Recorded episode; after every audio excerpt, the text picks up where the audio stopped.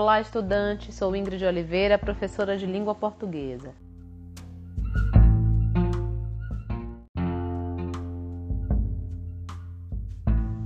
Você sabe o que é gênero textual e qual é a sua função na prática acadêmica? Vamos agora conhecer a resposta para essa e muitas outras perguntas relacionadas à escrita científica.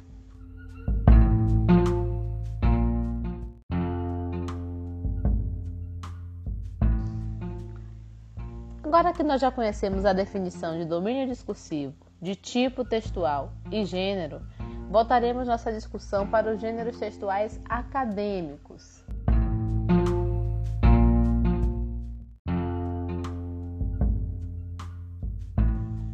Quando vamos produzir um determinado texto, precisamos pensar em elementos como o objetivo daquela produção, o estilo a ser adotado, a composição textual, ou seja, qual tipo de texto eu vou usar descritivo, narrativo, expositivo, o suporte ou canal de veiculação, o público a que se destina e, sobretudo, o domínio discursivo, ou seja, a instância social ao qual o gênero se vincula.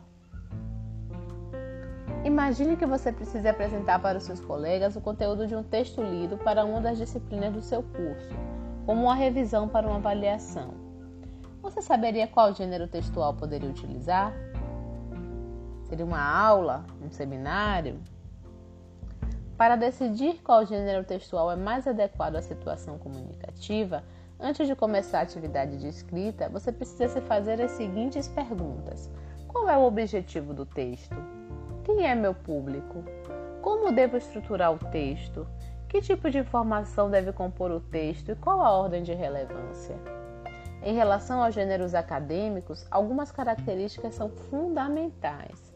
Sabemos que o domínio discursivo ao qual se vincula os textos acadêmicos é o do discurso científico. Para você, o que é discurso científico? Você faz ciência na sua prática acadêmica? Então, antes de definirmos o discurso, precisamos primeiro nos situar em relação à produção do conhecimento. De modo bastante restrito, conhecer é aprender um fato ou uma ideia, pertencente a um domínio teórico ou prático específico. Podemos conhecer sobre o assunto, uma arte, uma ciência, uma técnica etc. O conhecimento científico se difere do senso comum pelo tipo de tratamento dado às informações que mobiliza. Perceba que um texto científico demanda um estilo característico, uma linguagem própria e métodos de pesquisa bem definidos, e, claro, uma afinidade com o tema investigado. Veja agora algumas características do estilo acadêmico. Primeiro, nós vamos falar da impessoalidade. No geral, Escreve-se o texto científico utilizando a terceira pessoa, evitando assim referências pessoais. A depender do gênero, evitam-se expressões como meus estudos, meu trabalho, acredito que, entre outras desse gênero. Lembre-se que existem exceções. Alguns gêneros permitem a escrita em primeira pessoa, como a autobiografia, o memorial, diários de campo, entre outros. Uma outra característica é objetividade.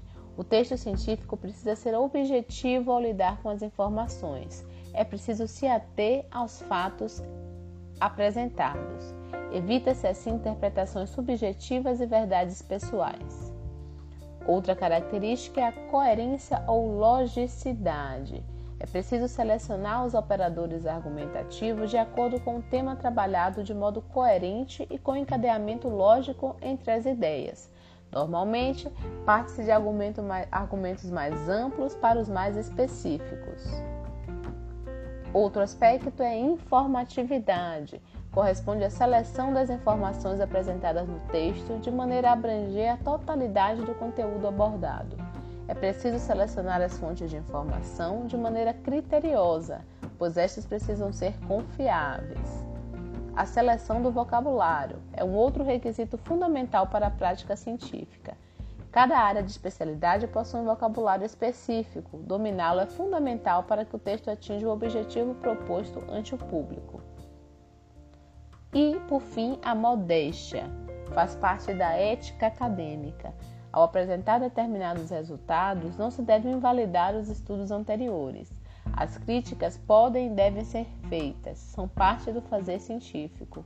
Quando publicamos determinado resultado, estamos colocando à prova para ser validado ou refutado. No entanto, não se pode desmerecer os estudos anteriores, mesmo que apresentem resultados divergentes, pois servem como base para pesquisas futuras. Desse modo, o uso de modalizadores é bem-vindo ao se apresentar os resultados. Veja que a partir dessa conversa foi possível conhecer alguns elementos que caracterizam a escrita científica. É importante lembrar, no entanto, que cada gênero textual demanda características específicas, além, é claro, do estilo pessoal de cada um.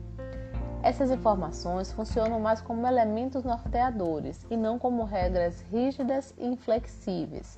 Conhecendo as características dos diferentes gêneros que integram o universo acadêmico, você poderá encontrar seu próprio estilo de escrita que definirá sua identidade acadêmica.